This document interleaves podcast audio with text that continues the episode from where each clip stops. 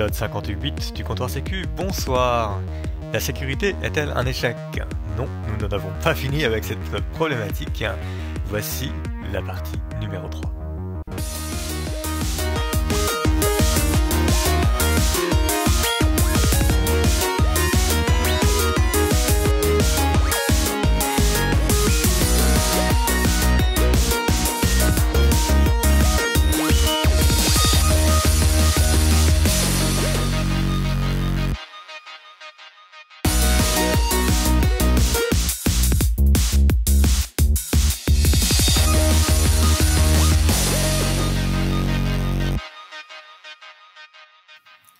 Ça va être pire demain bah, Déjà parce que les failles euh, sont, on va dire, ont des impacts, enfin, des failles anecdotiques ont des impacts de plus en plus graves. Euh, avant, je veux dire, euh, si on avait une faille dans un, dans un programme, bon bah ça crachait quoi. Et puis les machines n'étaient pas connectées en réseau, etc. Enfin, dans les années 90, le problème principal des gens c'était les virus de disquette en gros. Et euh, aujourd'hui, par exemple, un cross-site scripting qui, dans les années 2000, était vu comme une faille minable qu'on mettait pour bourrer le rapport d'open test, aujourd'hui, avec des applications euh, qui sont en Electron, par exemple, où en fait c'est du JavaScript qui s'exécute côté client, qui va récupérer des données sur le serveur et les interpréter côté client, bah, cross-site scripting là-dedans, ça donne de, de l'exécution de code sur la machine. Donc en fait, de manière générale, les systèmes sont de plus en plus complexes, ils offrent de plus en plus de features, et donc les impacts sont de plus en plus graves. D'autant que les techniques de fiabilisation d'exploits et autres ont aussi beaucoup progressé. Enfin, aujourd'hui, tout ce qui est contournement de, filtres, de regex, de, de, etc., sont rapidement et largement partagés sur Internet. Donc du coup, les attaquants, enfin de manière générale, les attaques ne font que s'améliorer. Et ça, c'est, un principe qui est bien connu en crypto. Si on cassé AES en 2 puissance 120 aujourd'hui, euh, demain, ce sera forcément moins. Un autre problème qu'on a vaguement touché au début, c'est tout ce qui est euh, supply chain et centralisation. On a parlé de Stack Overflow, mais on peut parler de GitHub, euh, on peut parler de, de, de librairie. Aujourd'hui, par exemple, dans le JPEG, il n'existe qu'une seule implémentation. Il y en a d'autres, mais en fait, il n'existe qu'une seule implémentation parce qu'elle ne suit pas complètement le standard et euh, c'est la seule qui est capable de décoder 100% des JPEG qui existent sur le marché. C'est pareil pour le formatif hein, qui officiellement appartient à Adobe. En pratique, la librairie open source euh, Liptif est maintenue par des bénévoles. Adobe n'attribue plus de, numéro de référence parce que le process est cassé chez eux et c'est des bénévoles qui, se débrouillent et c'est Liptif qui fait référence dans absolument tous les domaines. Et tous les comportements de euh, totalement improbable de Liptif, euh, il y a quelqu'un dans le monde qui dépend de ses comportements et qui, a, fait un code qui en a besoin. Donc euh, aujourd'hui, voilà, on a créé des interdépendances en cascade. Aujourd'hui, si S3 s'arrête, il y a un tiers du web qui ne fonctionne plus. Si OVH brûle, il y a 2 millions de, sites français qui, ne fonctionnent plus, dont la moitié qui repartiront jamais.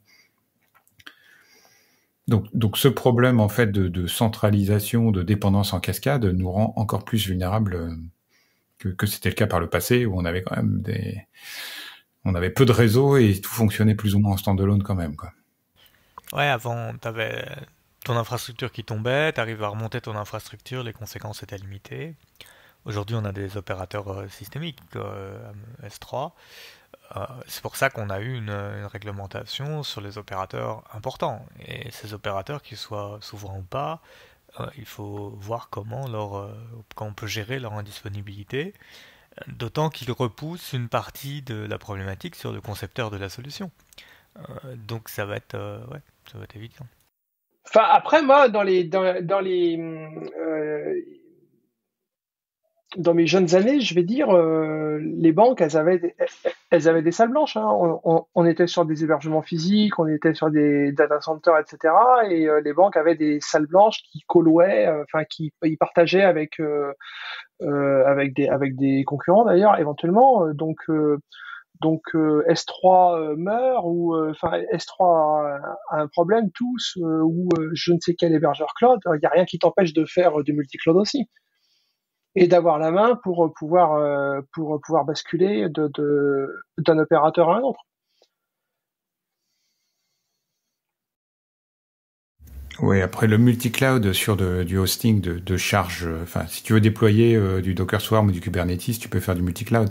Mais si tu veux servir un fichier, euh, il faut quand même un moment qu'il y ait un frontal qui serve, qui serve la chose. Et lui, il faut bien que tu le mettes à un endroit. Et si lui, il, tombe, euh, bah du coup, euh, et ce frontal, en général, tu as tendance à le mettre chez ton hébergeur cloud parce que tu veux bénéficier de la scalabilité. Si tu as un frontal chez toi pour servir des milliers d'instances, enfin des, des milliers de réplicas du même fichier, ça sert à rien. Tu bénéficies pas de, non, mais qui tombe, tu vois, qui tombe et qui soit, qui soit indisponible, que, que ça ne, que ça ne fonctionne pas pendant 10 minutes, un quart d'heure, voire même, euh, voire même une heure, c'est pas grave. Euh, à partir du moment où tu es capable de changer euh, ton pointage DNS et puis d'aller euh, taper sur un autre, sur une autre source, tu, tu vas, tu vas quand même pouvoir restituer le service assez vite et, et même si tu as des gros volumes de, données, si tu les as, si tu les as synchronisés en, en amont parce que tu as prévu le coup, euh, tu vas tu vas quand même pouvoir relancer ton service assez rapidement, même si euh, ton ton cloud provider principal il reste il, reste euh, dans les choux pendant plusieurs jours. Donc tout, tout ça, on, en revient à un petit peu la discussion qu'on avait tout à l'heure avec avec Morgan, c'est-à-dire que tout ça, il y a des coûts et, il faut il faut présenter et, assumer ces coûts en amont. Quoi. Après, ça veut aussi dire, euh, quand tu fais du multi-cloud, euh, comment tu gères euh, le truc. Parce que si tu es fortement couplé à AWS, tu vas pas facilement porter la chose sur GCP.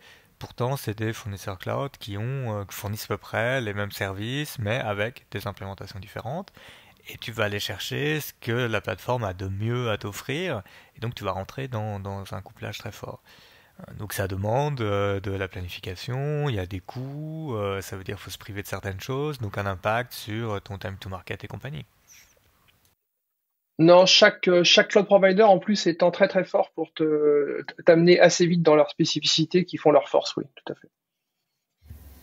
Oui, tout à l'heure on a dit du mal du, du pentest, mais c'est vrai que le pentest ça n'existe plus aujourd'hui. Donc aujourd'hui, soit les gens font de la red team, soit ils font du bug bounty. Et le bug bounty, là encore, les gens le font à l'envers. Le bug bounty, c'est pire que le pentest, c'est-à-dire que t'as pas le droit à l'erreur. Tu, tu mets ton truc en prod, tu dis voilà, moi je mets mes couilles sur la table, ce truc-là, on l'a, on l'a construit sur des frameworks solides, il y a eu revue de code, etc. Si vous trouvez des, des, failles dedans, on est prêt à vous donner de l'argent, mais ça doit être un événement euh, rarissime. Et le bug bounty, quand tu reviens aux origines, il y avait ces firewalls, comment il s'appelait, Bulldog ou un truc comme ça, qui avait fait un bug bounty incroyable dans les années début des années 2000, peut-être 100 000 ou 200 000 dollars quoi. Et les Polonais du groupe LSD avaient cassé le truc en une semaine et ils ont jamais payé parce que ils étaient pas prêts quoi. Ils, il pensait que le bug bounty c'était cool, il allait pouvoir l'utiliser comme argument marketing. Ils s'imaginaient pas que quelqu'un allait vraiment regarder leur produit et le péter en une semaine. Et il y a eu des bug bounty français, euh, le public se souviendra peut-être euh, aussi, ça a été cassé overnight par des, par des, enfin en un week-end par des, par des prestataires de services bien connus voilà, ça n'a pas toujours été, euh, pas toujours ce qui était attendu par le par le, le créateur du bug bounty quoi. Encore une fois, on reste sur du fait divers, c'est rigolo, mais c'est vraiment pas la majorité des cas des bug bounty. Maintenant, je veux dire, quand c'est amené en entreprise, très souvent, c'est de manière très prudente. Très très souvent, ça démarre avec une phase qu'on appelle privée, où le bug bounty, c'est avec euh, quelques consultants, enfin, quelques euh, hunters triés sur le volet, euh, tu les fais rentrer en tout petit groupe, tu, tu claques des fesses en espérant que ça, ça, ça pète pas trop dans tous les sens généralement tu essaies de baquer ça avec des, des, des pentests et tu restreins vraiment le périmètre à, la base. Enfin, je veux dire, les gens sont au contraire très prudents maintenant. Il y a peut-être quelques, c'est une erreur. quelques débiles qui vont des de sécurité qui, qui, qui, vont en mode YOLO en expliquant que ça va être un argument marketing, mais c'est, c'est clairement pas la norme. Non, mais si tu fais faire un bug bounty privé, autant faire un pentest. Au moins, le pentest, tu vois le gars bosser, t'as un rapport à la fin. Le bug bounty, c'est, c'est l'aboutissement ultime, c'est la preuve de maturité de ton entreprise. Tu dois pouvoir dire, euh, voilà, je mets le truc sur Internet parce que de toute façon c'est sur Internet. Et si jamais il y a un problème, je me sers du fait qu'on paye de l'argent pour ces failles pour mettre la pression sur les équipes produits pour qu'elles corrigent. Et derrière, j'ai tout le process qui me permet de corriger, pousser en prod en 48 heures si besoin. Mais D'accord, mais tu sais quand que tu es prêt? Quand tu commences à plus avoir grand-chose dans tes pentests internes, justement. Oui. Quand tu restes un minimum précautionneux, tu pars pas directement en full public, tu commences en privé. Ah, effectivement, il trouve pas grand chose. C'est bon, on peut aller en public. Voilà, c'est un, chemin classique. Si tu as bien écouté le début d'épisode, tu choisis des, frameworks robustes, tu donnes des API Secure by Default à tes développeurs, tu as des tests de CI/CD qui incluent la sécurité, tu fais de du enfin tu fais de la revue de code sur chacun de tes commits, et à la fin ton appli, tu l'as fait pentester et normalement elle doit sortir verte parce que tu as tout bien fait au début. Et à ce moment-là, tu la mets en prod et tu peux dire, les gars, on a confiance dans notre boulot, on fait du bug bounty si vous voulez. Mais ça arrive jamais, ça. Même quand on a appelé les clean, super. D'un coup, t'as un reverse proxy qui en fait euh, filtre mais à moitié parce qu'il y a des bypass. Ok, super, ton reverse proxy filtre bien. Par contre, il savait pas qu'il filtré un endpoint euh, statue manager qui va liquer toutes les URL. Donc, t'as une partie des sessions qui fuitent. Non, mais non, ça, ça n'arrive pas, ça, monsieur. Ça n'arrive pas. Eh bien, L'appli, ok, que, que un composant lui-même soit clean, ok, que tous les composants soient clean, ok, admettons. Mais tellement souvent, tu as un problème où composants A et B sont clean, mais le fait d'avoir les deux utilisés ensemble, c'est là où tu as les problèmes. Eh ben, tu te fais avoir une fois, mais après, à la conception du produit suivant ou au pen test du produit suivant, tu, tu testes l'architecture de bout en bout et tu te contentes pas d'un test unitaire sur la feature que tu viens d'ajouter tu peux te tromper une fois, il n'y a que la persévérance qui est diabolique. Tu peux te tromper de technologie une fois, euh, mille fois. Non, attends. Tu peux mal implémenter ta feature mille fois dans une technologie. Attends. C'est bien le sujet de ce podcast depuis le début. La sécurité est un échec parce qu'on refait les mêmes erreurs en continu. On n'a rien appris sur les mots de passe, on n'a rien appris sur les architectures, on n'a rien appris sur la manière de faire du code relativement euh, correct. Et à chaque fois, à chaque nouvelle technologie, à chaque nouvelle génération, on retombe dans les mêmes travers. Alors, il y a des trucs qui s'améliorent en fait, mais après, vu que les humains aussi ils expirent avec leur date d'opération flinguée, ben forcément, c'est remplacé par des petits nouveaux qui doivent apprendre et repartir quasiment de zéro. Et, clairement, il y a un gros gap d'apprentissage où on sait que nos premiers codes, euh, qui qu'on soit, ils sont crades. Oui, mais ça, c'est encore un autre problème qu'on abordera peut-être plus tard la gestion des carrières en cybersécurité. Pourquoi il n'y a pas de vieux dans la cyber? Pourquoi Quand t'es bon, faut que tu sois manager, c'est connu. Pourquoi ils sont tous euh, partis élever euh, des chèvres euh, ou ils sont tous devenus millionnaires en Bitcoin et ils ont arrêté de travailler? Enfin, pourquoi est-ce qu'il n'y a pas de pentester de 50 ans réputé en France qui qui produit des outils Enfin, tu vois? Il y en a peut-être. Hein, S'il y en a qui nous écoutent, je suis désolé, mais je connais pas l'âge de tous mes followers sur Twitter, mais de manière générale, la cybersécurité, il y a beaucoup de jeunes qui viennent au début, qui sont extrêmement motivés, qui font, qui, qui se donnent euh, sang et tripes euh, pour faire progresser le schmilblick, et puis euh, au bout de cinq ans, ils sont cyniques et désabusés comme vous, hein, parce que je vous ai bien entendu faire du sarcasme tout à l'heure. Et puis au bout de dix ans, ils deviennent chefs, et puis au bout de quinze ans, ils sont complètement hors circuit, on n'entend plus parler d'eux. Mais ça, c'est pas propre à la cybersécurité, c'est propre à tous les à tous les métiers techniques. Surtout les métiers techniques qui bougent très vite comme l'informatique, où euh, pour se garder à jour quand même, faut, enfin, faut y aller quoi. Je veux dire, la façon dont on connaît il y a 10 ans et par rapport à maintenant, mais euh, ça a tellement changé. Encore une fois, maintenant avec cette mode des frameworks, où euh, justement, enfin entre guillemets, faut avoir une certaine vigueur et une certaine jeunesse pour avoir la qui a envie de toujours se mettre à jour en permanence et de suivre la nouvelle mode du moment. Eh ben, je suis pas d'accord parce que si tu prends un autre domaine comme par exemple la médecine hospitalière, euh, les gens font carrière, ils montent, euh, enfin les bons, ils deviennent euh, chefs de service, chefs de division et voilà. Enfin, je veux dire, et les progrès de la médecine en 40 ans sont quand même assez considérables. Mais les gens, ils dirigent des services, ils font des opérations et, et, voilà, ils sont pas, ils sont pas cramés à 30 ans quoi. Quand ils deviennent chefs de service ou de division, tu penses qu'ils continuent à faire autant d'opérations qu'en étant petitement au début? Pas forcément, mais en tout cas, ils sont au courant des évolutions qu'il y a eu. Si on leur dit, attendez, euh, maintenant, euh, on en perd plus. Alors, j'y connais rien, malheureusement, mais si on leur dit, on en perd plus sous anesthésie générale parce qu'il y a trop de risques, maintenant, on fait des micro-anesthésies locales, il faut changer notre telle machine, euh, il faut utiliser telle technique, etc. Je veux dire, il y a une certaine capitalisation des connaissances et il y a, alors peut-être que j'ai une image complètement idéaliste, hein, peut-être que je projette, mais c'est l'état dans lequel on devrait se trouver, c'est-à-dire il y a une capitalisation des connaissances, il y a un passage de flambeau et il y a des carrières pour les gens qui apportent quelque chose. Voilà, c'est ça. Pour moi, pour moi, le problème, c'est pas d'être cramé à, 30 ans. Hein. Le problème, c'est que à 30 ans, si tu persistes dans le dans du dans du technique, alors du moins du moins en France, hein, si tu persistes dans du technique, tu restes très mal payé. Donc si tu veux si tu veux progresser, bon bah oui, la chaîne de progrès, la, chaîne, enfin le, la voie royale en gros, c'est de, de, devenir manager et puis de jouer avec euh, Excel à déplacer des des petites cases, quoi, c'est tout. Quand t'es vraiment très bon et t'es technique, la voie, c'est pas justement gagner plus avec les bounty qu'avec ton salaire? C'est pas comme ça que ça finit généralement?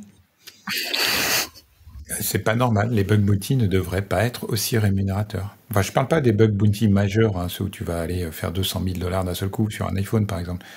Mais c'est pas normal qu'il y ait des gens qui se fassent plusieurs, plusieurs millions de dollars par an en exploitant juste des XSS dans des sites web. Enfin, ça devrait être un problème résolu depuis longtemps, quoi. Alors certes, ils en exploitent beaucoup et dans plein de sites et ils automatisent, mais euh, mais ça reste une preuve que le, système est fondamentalement euh, défaillant. Et j'en veux pour autre exemple le point sujet, le point suivant lors du jour, le piratage de la PHP. Mais tous les autres piratages avant, il y a eu un cas aussi en Allemagne récemment où où on découvre à la fin que ben non, c'est pas euh, c'est pas des, espions avancés, euh, c'est pas des cybercriminels endurcis, euh, c'est juste des, des, étudiants chez eux qui s'ennuient ou qui ont appris une technique sur Internet. De manière générale aujourd'hui, dans la plupart des cas d'intrusion, et même si on prend les opérateurs de ransomware, hein, puisque récemment il y a un manuel d'instruction qui est en russe malheureusement qui est liqué sur Internet d'un gang très connu, euh, c'est euh, c'est un tutoriel, euh, c'est pas un tutoriel Kali Linux, mais enfin c'est rootme.org quoi. C'est c'est une procédure qu'un opérateur limite sans aucune connaissance informatique doit pouvoir dérouler. C'est-à-dire que les gens qui arrivent à faire des attaques et à voler des millions de données ou à, ou à, provoquer des, millions de, dollars de dommages dans des systèmes d'information aujourd'hui sont, d'un point de vue technique, pas fulgurants quoi. Ouais, ou alors ils outsourcent la partie compliquée, justement. Il y, a du, il y a du marché de vente d'accès dans des boîtes, entre guillemets, les gens compétents font le pétage et après ils vendent ça à des gens qui installent le malware, quoi. Ouais, mais le pétage en lui-même, tu vois, il y a pas mal de failles qui finalement sont trouvées par des gens honnêtes, enfin des experts en sécurité, euh, qui présentent dans des, je pense à Zero Logon, par exemple, euh, énorme faille trouvée par un consultant sécu qui a fait un reporting à Microsoft, il y a eu un patch, etc. On peut parler des failles Exchange euh, d'Orange Tsai, etc. Les gens qui trouvent ces failles-là, c'est des professionnels de la sécurité qui font un rapport, euh, qui attendent que le patch soit sorti, qui documentent après, etc. Et les gens qui exploitent en masse derrière pour obtenir des accès, pour pour faire de l'argent, pour tout pirater, bah ils les trouvent pas ces failles-là. C'est quand la dernière fois que qu'un ransomware a utilisé un 0D quoi? Non mais citez-moi un exemple, hein, donnez-moi tort. Moi, je, suis venu là pour avoir tort. Donc euh, bah, là, on vient sur le problème du fait que le patch management qui pas est pas une réussite, quoi. Effectivement, euh, le, enfin, ça sert à rien de faire un 0 day. Tu fais un X day, ça suffit largement, parce que de toute façon, la plupart des, gens, des gens n'auront pas encore eu le temps de patcher, ou ne patcheront jamais. Oui, mais tu vois, de manière générale, il y a des 0 day qui sont capturés dans la nature sur du Stuxnet, des trucs comme ça. Mais bon, ça, je veux dire, t'en trouves pas tous les jours dans ton réseau. Et les vraies attaques que tu vois partout, type ransomware, utilisent très très peu de 0D. Alors c'est vrai qu'à une époque, il y avait des, il y avait beaucoup de 0D qui étaient utilisés dans Flash ou dans des trucs assez faciles à péter, parce que tu, pouvais, t'en procurer facilement. Mais aujourd'hui, le ransomware a compris qu'il n'y a pas besoin de 0D. Tu t'achètes des credentials qui, qui ont été euh, volés sur des sites de phishing ou qui ont été réutilisés. Et avec ça, tu rentres n'importe où et tu, tu fais un bon vieux pentest à l'ancienne sans 0D. Quoi. Est-ce qu'on en parle du silent patch? C'est pas de la zero day, c'est pas de la end day, c'est pas vraiment de la faille, c'était vu, ça a été patché quand même, ça a jamais été advertised. Et qui a passé dans les GitHub pour voir un petit peu ce qui s'est passé. Comment on le traite? Qu'est-ce qu'on en fait? Excuse-moi, tu parles de quelle faille là? J'ai pas compris. Euh, je parle des failles qui sont silent patch, où par exemple quand un chercheur remonte des bugs, on lui dit ouais ouais c'est cool, par contre euh, surtout tu ne dis rien, et euh, sinon tu auras des problèmes. Et voilà comment est-ce qu'on le traite, qu'est-ce qu'on fait pour que ça améliore la situation, que ce soit pour les chercheurs, que ce soit pour les gens qui ont ces produits chez eux, qui savent même pas qu'ils sont censés l'avoir update parce que c'est troué? Bah, ça, c'est un problème, enfin, c'est une question à laquelle j'ai pas vraiment de, réponse. Hein. C'est vrai qu'il y a eu de l'actualité là-dessus. Euh, il y a quelques années, déjà, il y avait le mouvement No More Free Bugs. Mais là, si on parle récemment de, cette société de service euh, qui avait une faille dans un VPN et qui l'a gardé un an sous le coude pour pouvoir euh, réussir tous ses pentests chez les clients, bon, ça pose plein de questions. Hein. Euh, il y a des gens qui ont tweeté euh, mon bug, mon choix. Euh, il y a des gens qui ont dit c'est totalement irresponsable de garder des failles. Enfin, là, c'est un débat sur lequel on peut faire un épisode en entier. Ouais. Mais il y a ça, ou dites-moi je me trompe, une, une stratégie qui est assez lucrative quand tu es compétent en bug bounty, c'est quand tu trouves des choses qui sont justement pas, enfin qui sont des choses assez avancées, au lieu de le reporter à la source du problème, tu fais tous les bounties que tu peux imaginer des, produits qui utilisent cette solution-là sous-jacente, tu cachines un maximum et après, une fois que tu as vraiment raclé tout ce qui était raclable, là, tu le déclares à la personne. Et ça, c'est un travers classique. Enfin, dès que tu as un système entre guillemets qui peut être euh, abusé, bah, les gens l'abusent pour maximiser le profit. C'est, tout. C'est exact. Sauf que ça, c'est infernal parce que tu commences à faire une cible de cible, et puis euh, d'un coup, tu as les triageurs euh, côté Bug Bounty qui vont faire, eh, mais c'est pas mal, ça, je connaissais pas.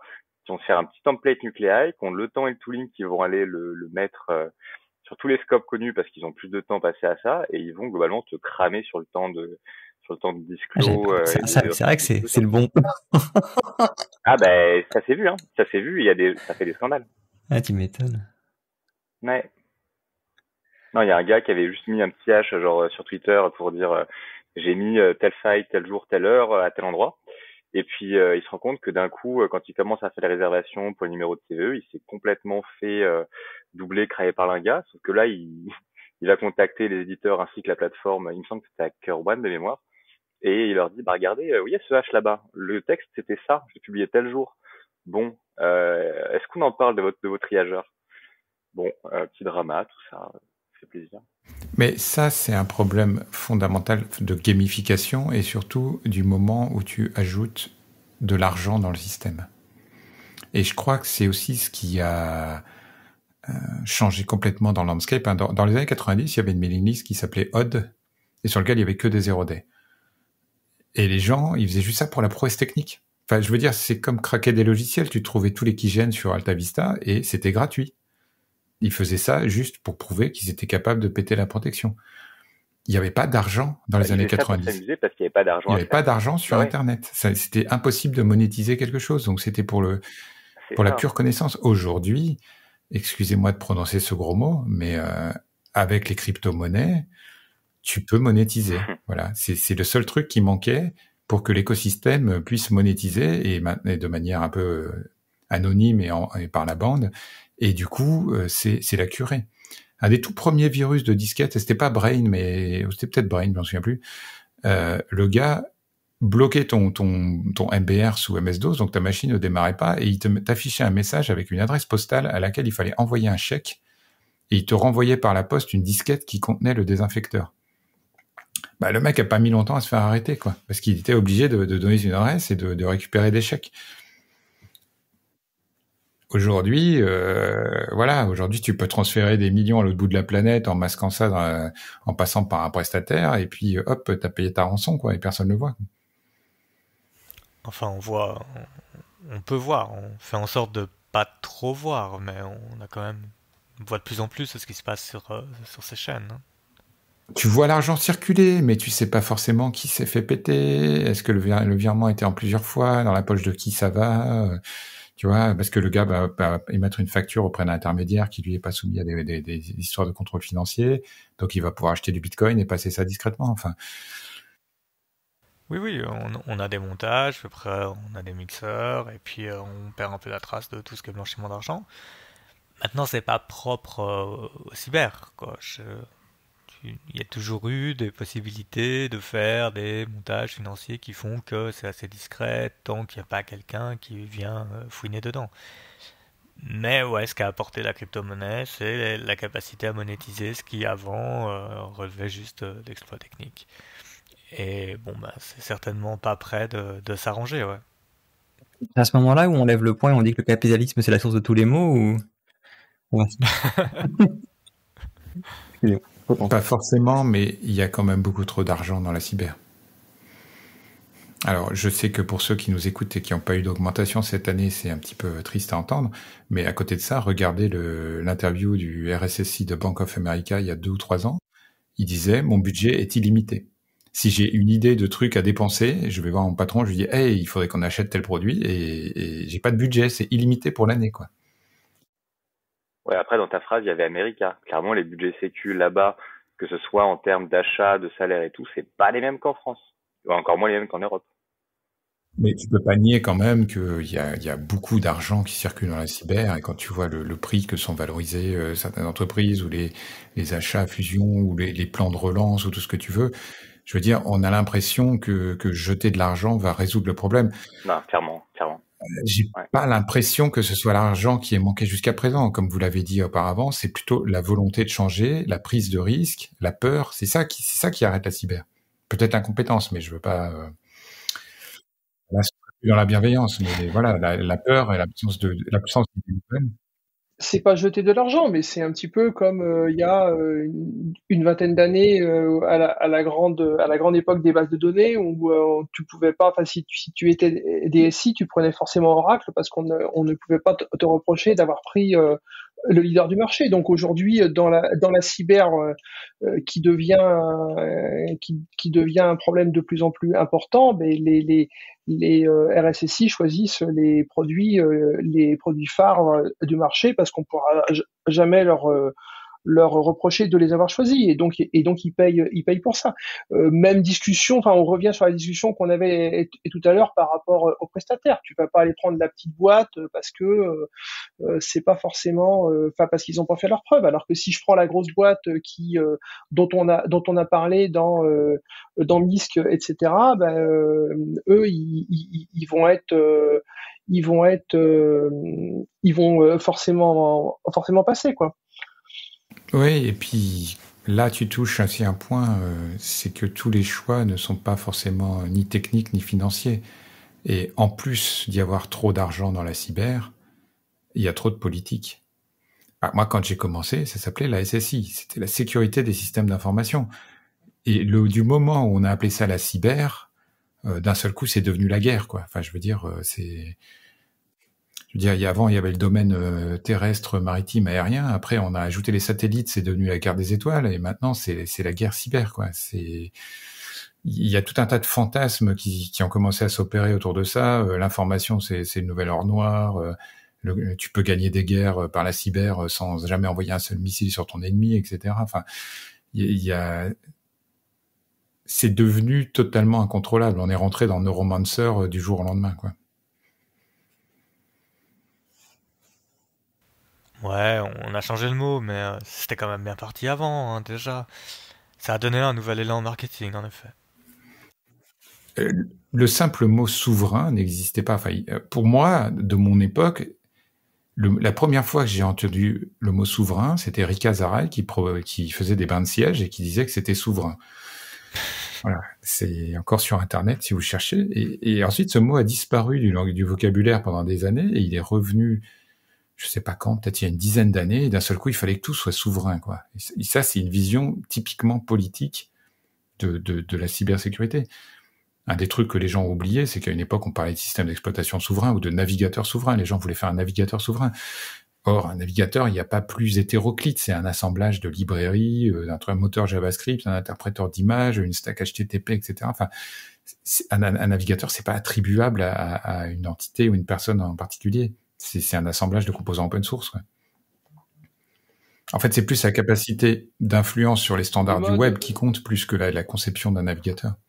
C'est des modes tout ça, comme euh, comme quand on voulait absolument euh, que que, que le que le bureau de travail devienne entièrement, euh, open source. Tout ça, c'est des c'est des modes. De toute façon, de, toute façon, le marché lui n'attend pas et puis avance. Donc que que ce soit souverain, que ce soit libre, que ce soit peu importe, euh, les produits ils sortent parce qu'il y a des boîtes qui les vendent, derrière. Donc, euh, je pense que c'est c'est pas plus que des modes tout ça.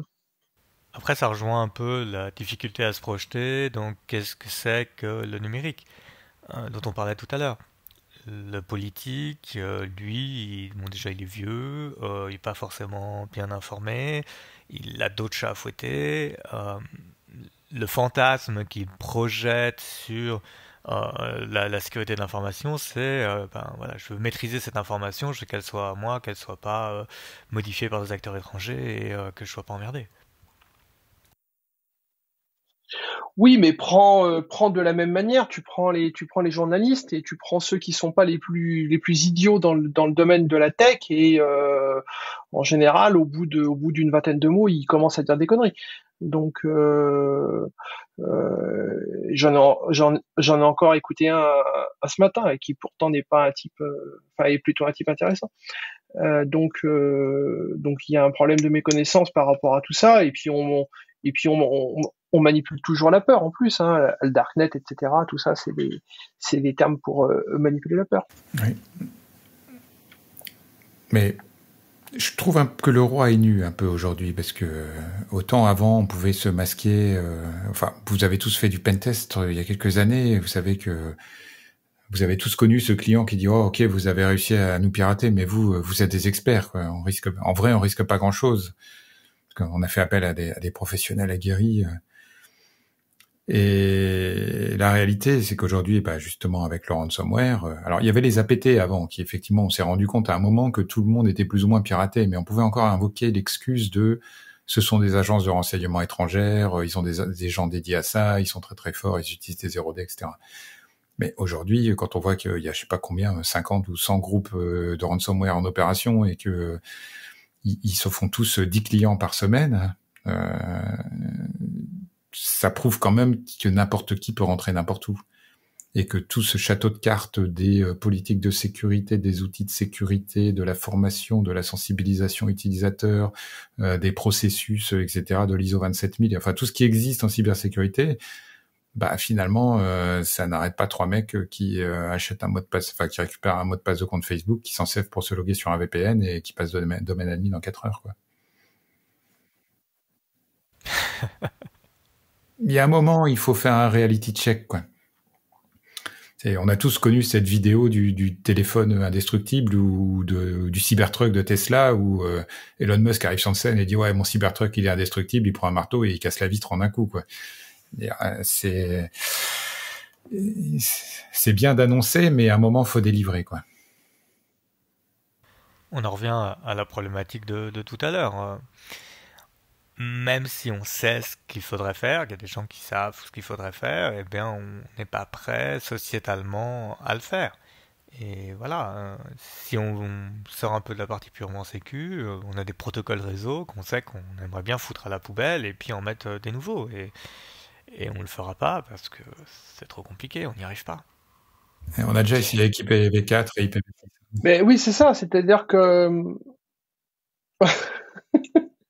entre, entre, entre savoir ce qu'il faut faire et avoir le temps, avoir le temps de le faire. Enfin, regarde, euh, je pense euh, euh, le service, le service de l'État qui permet de, de s'authentifier.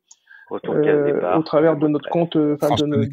ouais, c'est ça. France Connect est plutôt quelque chose de qui est bien, enfin qui va dans le bon sens.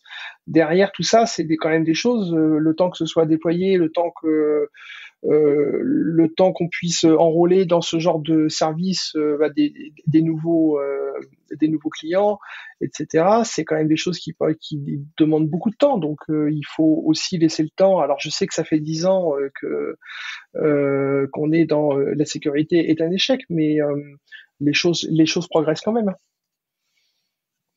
Bah, après, les choses elles progressent à marche forcée. Enfin, on parle du ransomware depuis tout à l'heure en, filigrane. Euh, rien de tel qu'un bon ransomware pour repartir sur un réseau euh, complètement cloisonné avec des stations d'administration, euh, des machines neuves, tout le legacy qui a été supprimé du réseau et des utilisateurs traumatisés qui suivent les procédures à la lettre.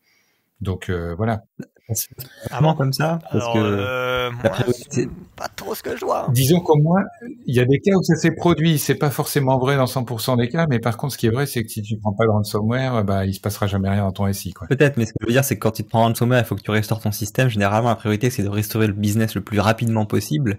Et si tu savais pas faire les choses bien avant, tu sais toujours pas le faire maintenant. Attends, mais t'as pas dit, Youssef, qui montait un concept, là? Genre, il va commencer à péter les boîtes, justement, pour leur donner des incentives à remettre les réseaux à plat et faire bien. C'est pour leur rendre service en fait. C'est pour leur bien. Bon, ok. Quand tu t'es fait poncer trois fois par le même ransomware dans le même mois parce que tu as restauré les mêmes systèmes avec les mêmes failles, après, tu repars sur un réseau propre. Sauf si tu as coulé. Voilà. Option B, capitaine. Bon, et puis peut-être le dernier point dont il faudrait parler quand même, euh, c'est la responsabilité individuelle à tous les niveaux. Hein. On a parlé des utilisateurs. Bon, moi, je pense qu'ils sont pas coupables, euh, sauf quand ils sont activement malveillants. Hein. Je veux dire, 60% des employés français euh, partent de leur entreprise avec toutes les données des dossiers sur lesquels ils ont travaillé. Bon, c'est discutable. Je sais pas combien résisterait à un opérateur de, ransomware qui leur propose un million pour cliquer sur un lien et dire qu'ils sont trompés. Mais voilà, je vais pas jeter la pierre aux utilisateurs quand ils sont de bonne foi, parce que honnêtement, il faut pouvoir cliquer sur des liens, il faut pouvoir ouvrir des PDF, euh, etc. Mais euh, il y a quand même, de manière générale, dans l'informatique hein. aussi un problème de, de, When de Et ça, tout le monde le dit. Hein. Je veux dire, euh, je sais plus quels sont les chiffres, c'est absolument délirant et probablement faux quand on dit qu'il manque euh, 10 000 experts en sécurité en France ou 2 millions à l'échelle mondiale. Donc du coup, qu'est-ce qui se passe? Bah, soit on augmente les salaires, soit on baisse les critères de recrutement, soit euh, on essaye de d'avoir des, des, gens euh, non qualifiés ou très peu qualifiés euh, qui suivent des procédures en espérant que ça va passer. Enfin, je veux dire, à un moment, si on rogne sur la qualité, si on n'arrive pas à recruter, on rogne sur la qualité, ben il y a forcément quelqu'un qui paye le prix quelque part, quoi. Et dans le domaine, bon,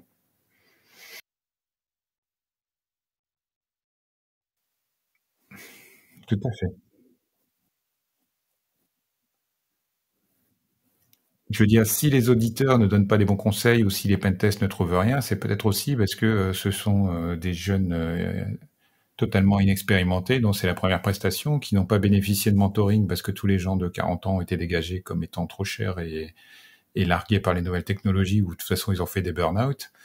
Et, donc voilà, ils se retrouvent à, se former eux-mêmes sur le réseau du client euh, en utilisant les techniques documentées sur Internet et qui marchent depuis 20 ans. Sans la prod, il n'y a que ça pour se former. Hein. Tout à fait. Absolument personne n'a un AD euh, réaliste dans un, dans un lab. Il n'y a qu'un AD de prod qui est représentatif de ce que c'est que le terrain. Clairement pas. Après, euh, on n'a pas on n'est pas dans un épisode classique, mais petite découverte de la semaine quand même. Il y a un truc qui s'appelle qui s'appelle euh, Bad Blood. Et Bad Blood qui permet de faire euh, toute une population AD euh, simulée pour justement pouvoir s'entraîner sans casser des prods. Ah, intéressant, il faudra qu'on le mette en lien. Ouais. Non, mais vous voyez ce que je veux dire. Enfin, aujourd'hui, on voit fleurir les formations en cybersécurité. On se demande comment il peut y avoir autant de profs alors qu'il y y a, alors qu'on manque déjà de professionnels en, cyber. la réalité, c'est que ces trois quarts de ces formations sont des alternances. Donc en fait, les, alternances sont envoyés se former dans les entreprises. Hein.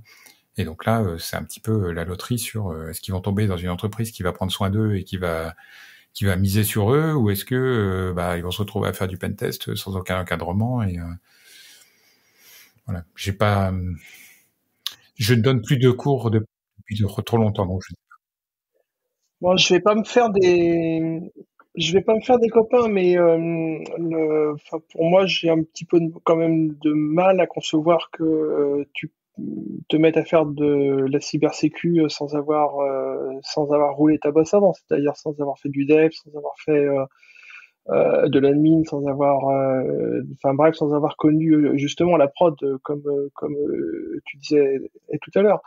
Euh, puisque finalement, on, bon, si on prend l'exemple du pentest, hein, tu, l'objectif, ça va être quand même de tester des, des systèmes d'information, enfin de tester des softs qui ont été développés. Donc, euh, si les mecs, ils ont pas de connaissances un petit peu, un petit peu solides euh, en dev, je vois pas comme, enfin en dev, en base de données, en système, etc. Sur tout, tout ce qu'ils vont tester, en fait, j'ai un petit peu de mal à concevoir comment ils vont tester, si ce n'est prendre des produits qui existent sur le marché et puis lancer des lancer des scripts qu'ils ont qu'ils ont trouvé sur euh, sur GitHub ou autre.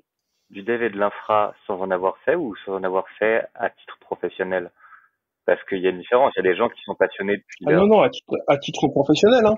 Ben ça je suis plus mitigé parce qu'il y a des gens qui sont passionnés depuis euh, euh, je sais pas, à leurs 14-15 ans, qu'on en fait, qui sont des fois plus expérimentés que des gens qui sont, euh, je sais pas, qu'on a 30, oui, 35 et qui vont faire euh, des, des, des, dingueries.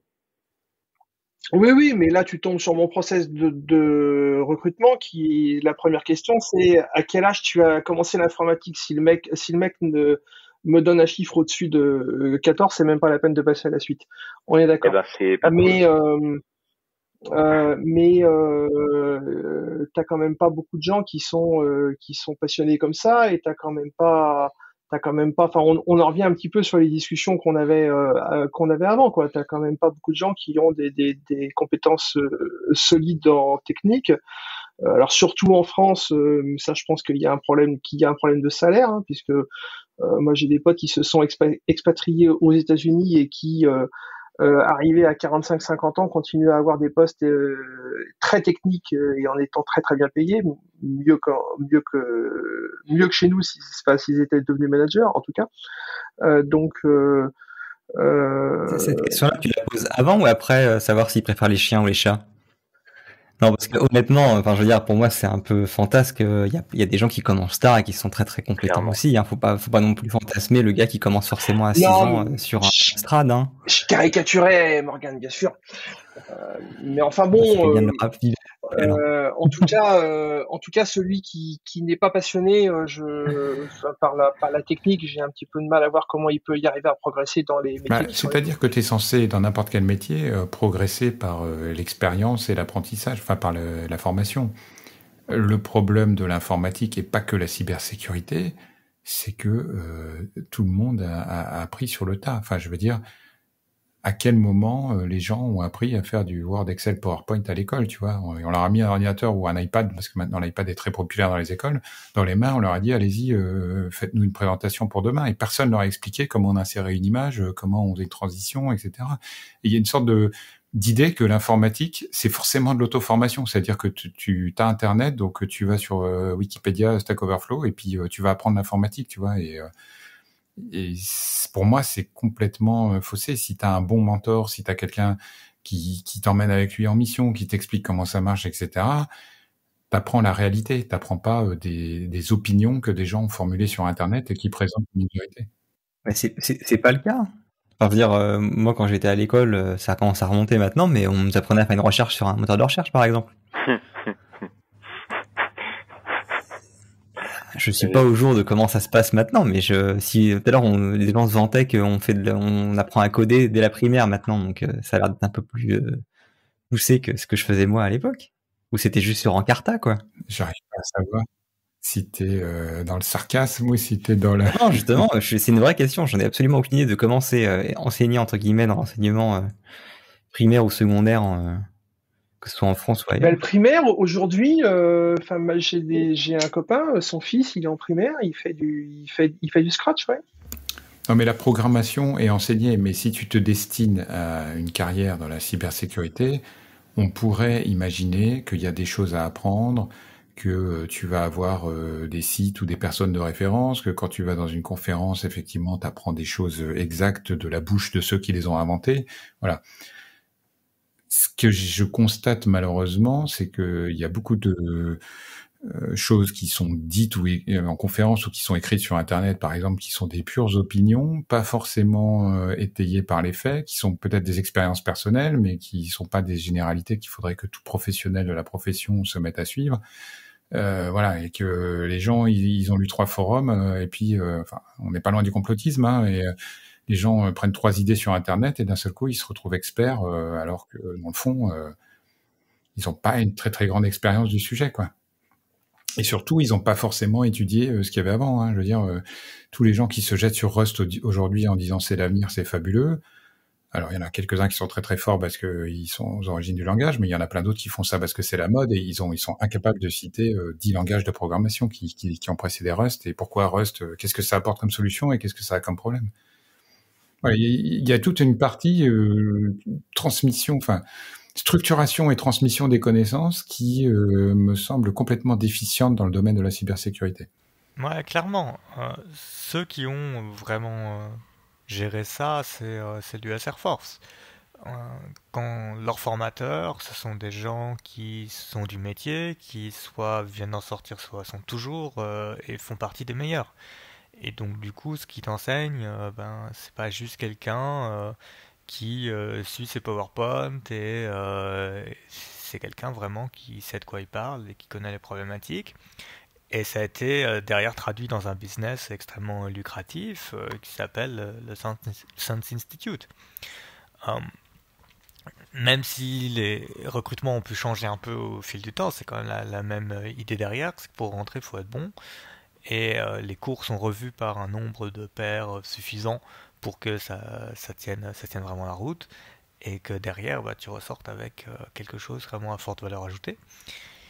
Est-ce qu'on est capable de faire ça dans nos filières de, formation euh, Avec ce qu'on fait aujourd'hui de l'éducation en France, ça paraît compliqué. Mais je parle même pas de l'éducation initiale, hein, parce que je m'attends pas à ce que quelqu'un qui ait le bac, euh, enfin, qui ait quelques notions en informatique, qui sache utiliser un tableur, pourquoi pas, ou, faire une recherche sur Internet, effectivement, ça semble la base.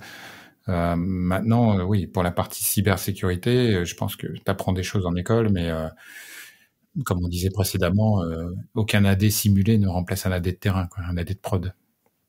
Et il y a un moment où, voilà, lâcher les gens qui sortent d'école sur le terrain en leur faisant faire de la et euh, parfois en les vendant comme experts, mais ça c'est un peu une dérive du système, euh, alors que les mecs n'ont aucune expérience préalable et que ce qui a marché une fois chez ce client-là, du coup, ils vont leur produire à l'infini sans avoir aucune idée de ce qui s'est passé avant ça peut, hum, ça me semble générer des comportements déviants.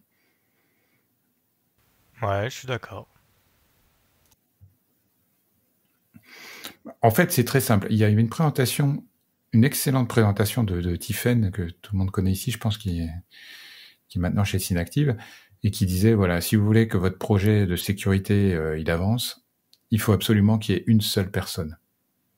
Parce que si vous avez trois experts sécurité dans la même pièce, ils vont s'écharper pendant, pendant des jours, ils vont vous donner des conseils contradictoires et ils seront incapables de converger vers une solution qui sera euh, euh, utilisable et, cohérente. Et d'une part, c'est vrai, parce que c'est vrai que si on met trois experts sécurité autour d'une bière et qu'on leur demande quel est le meilleur antivirus, bon ben ça, ça va durer longtemps. Et d'autre part, c'est un problème, c'est symptomatique d'un problème, c'est-à-dire que trois personnes qui passent leur temps à donner des conseils toute la journée à des clients, quand on les met ensemble, eh ben, ils sont incapables de se mettre d'accord sur le meilleur, le meilleur des trois conseils. Et pour quelque chose qui se présente comme une science, c'est problématique. c'est pas une science. Hein. Bah, c'est de l'informatique. La programmation, c'est une, science. La théorie des langages, c'est une science. L'algorithmique, c'est une science. Euh, pourquoi est-ce que la cybersécurité n'a pas réussi à se transformer en science, mais reste un spectacle Ouais, il y a, y, a, euh, y, a, y a un problème qui est lié aussi à, à la capacité d'écoute des prestataires, c'est-à-dire qu'en général, ils en sont absolument dénués. Euh, donc, euh, la première chose, c'est pas, euh, c'est pas venir claquer une solution à, à notre, à, notre client, c'est écouter quel est son besoin, quels sont ses deadlines, quelles sont ses contraintes, etc. Euh, parce que sinon, on est forcément dans un monde, dans un monde, on va forcément aller dans un monde parfait où on va vouloir tout bien faire, et donc ça va être, ça va être quelque chose sans aucune dette technique et donc qui n'ira jamais en prod. Donc euh, le, le, et ça, ça commence par une écoute. Donc euh, si tu as plusieurs experts euh, qui donnent des avis complètement complètement différents, j'ai un petit peu tendance à penser qu'il y a peut-être un problème d'écoute à la base. Oui, et puis d'expérience de la production. C'est-à-dire que effectivement, si t'as pas fait de dev, si t'as pas fait de sysadmin, si t'as pas été dans des équipes projet, euh, si tu connais pas le marché, bah c'est difficile de conseiller quelque chose. Hein. Tu peux dire, il faut mettre des mots de passe de 16 caractères avec nihilo et puis t'en aller en disant démerdez-vous avec ça. Alors apprendre, les métiers des autres, oui, mais là on en revient, on, en revient sur plus que de l'écoute. C'est euh, connaître les connaître les métiers euh, auxquels on a on a affaire. Mais justement, c'est ça qui est, je pense intéressant dans, dans, nos dans nos jobs, c'est que euh, on est amené à s'intéresser à d'autres métiers que les nôtres. Et ça, c'est euh, euh, extrêmement enrichissant. Et le mieux l'ennemi du bien, et c'est le problème de souvent, c'est le perfectionnisme ou vouloir en faire trop en faire. Un bel exemple, c'est quand on s'est, euh, enfin quand euh, la Lucam a repris sur le fait que bah ton téléphone, on peut le pirater. D'accord, mais entre guillemets, faut, faut, faut pas voir entre guillemets la solution parfaite que tu n'atteindras jamais. Faut regarder à quel point ça t'améliore par rapport à la solution actuelle. Tu vois, faut, faut réussir entre guillemets à prendre des petites victoires et pas forcément chercher directement le, le nec plus ultra avec on met du UDF partout avec euh, un équipement qui serait le comment il s'appelait le Thales ou que sais-je en, téléphone de, service pour les employés. Faut, faut trouver le mieux. Là, on a plein d'experts sécurité autour de la table. Moi, je dis, euh, demain, je fais un site web euh, avec WordPress. Euh, vous me conseillez quoi comme recommandation de sécurité? Turnitoff. Mais c'est bien, déjà, il n'a pas commencé par dire, bon, signe un contrat de cyberassurance. C'est déjà pas mal. Mais tu vois, c'est pas simple comme question. Et pourtant, mettre en ligne un site web, c'est quand même la base pour plein de gens, quoi. Après, si tu me dis, bah, ou tu peux me dire, n'utilise pas WordPress. Mais alors, à ce moment-là, tu me recommandes quoi? Eh ben, n'importe quel langage qui soit ni du PHP, ni du Java, ni du Node, à savoir, euh, tu te mets un Django, tu te mets euh, à la rigueur un Rails qui redone, mais bof, tu te mets un truc microservice avec une API, euh, genre du Go et avec un front qui soit full React ou que sais-je. Mais euh, tu, vois là, je fais du HTML en statique. Tu pousses du HTML en statique. Non, mais le problème de WordPress, c'est même pas tant le PHP de nos jours, c'est l'écosystème. Mais ça, c'est, je veux dire, c'est n'importe quel. Si jamais Django était le, le, langage, enfin le framework numéro un euh, sur Internet et que le plus gros euh, CMS euh, du monde utilisait Django, je peux t'assurer qu'il y aurait autant de merde. Hein. Alors, je suis pas d'accord pour deux trois raisons. Et ça, je voulais l'aborder au tout début et je me suis fait un petit peu, voilà, c'est pas, c'est pas bien goupillé. Globalement, je trouve que c'est une hérésie tous les langages qui mixent à la fois euh, la partie file system, la partie routing et la partie applicative. Dès le moment où tu as du PHP, du JSP, de l'ASP ou que sais-je, la simple écriture de fichiers, import, euh, bypass d'extension ou autre, ça devient une catastrophe et une compromission directe. C'est euh, pas normal. C'est chaud, ça devrait pas être le cas. Donc tous ceux qui font ça, c'est horrible tous les PHP ou euh, donc du coup JSP et compagnie, euh, dès le moment où t'as pas le routage qui est géré directement par l'application, mais où juste on dit tiens il y a des fichiers là, euh, t'inquiète, t'as le droit de taper dedans, ça veut dire qu'il y a plein de routes qui sont pas volontairement exposées, mais qui se retrouvent hébergées là, ou des fichiers, des backups, des condensats, un truc qui a été modifié en prod, et qui peuvent se faire télécharger à la volée. C'est, c'est une hérésie. Faut arrêter ça. C'est, c'est pour ça qu'on, ouais. Et pour euh, continuer dans des avis complètement différents, euh, moi je te dirais, euh, tu vas sur WordPress.com, tu loues ton espace, tu fais ton site et tu fais attention aux, plugins que tu installes et ça ira beaucoup mieux que si tu essayes de développer ton truc. C'est souvent là où le blesse en fait. Oui, mais faire attention, c'est un concept flou. tu vois, si je veux envoyer une newsletter, si je veux faire du backup de la base automatique, etc. Ok, j'ai trois plugins qui le font, lequel je choisis? Enfin, Ouais, ouais, après, c'est comme choisir une app mobile, c'est les mêmes problématiques. Mais tu prends, tu écris des points Markdown et puis tu euh, utilises un, générateur de, de, HTML. Tu colles un Engines dessus, basta. Voilà. Ah mais, si, c'est Juliette à la réception qui doit ajouter le post, Hugo il a fait comment Parce que c'est un peu compliqué de lancer Hugo derrière. Alors que, quand elle avait un Visivig pour écrire son post, c'était quand même vachement plus facile, ça ressemble un peu à Facebook, quoi. Mais non, mais c'est ça aussi le truc. Des fois, faut, t'as pas forcément des gens qui ont les compétences techniques pour euh, faire la solution, entre guillemets, euh, full statique ou que sais-je, quoi. Non, mais et ta stack, elle était quand même un petit peu velue, Morgan. Hein. bon, enfin, en tout cas, mon point a été prouvé. Allez, on remet une tournée, on reprendra plus tard.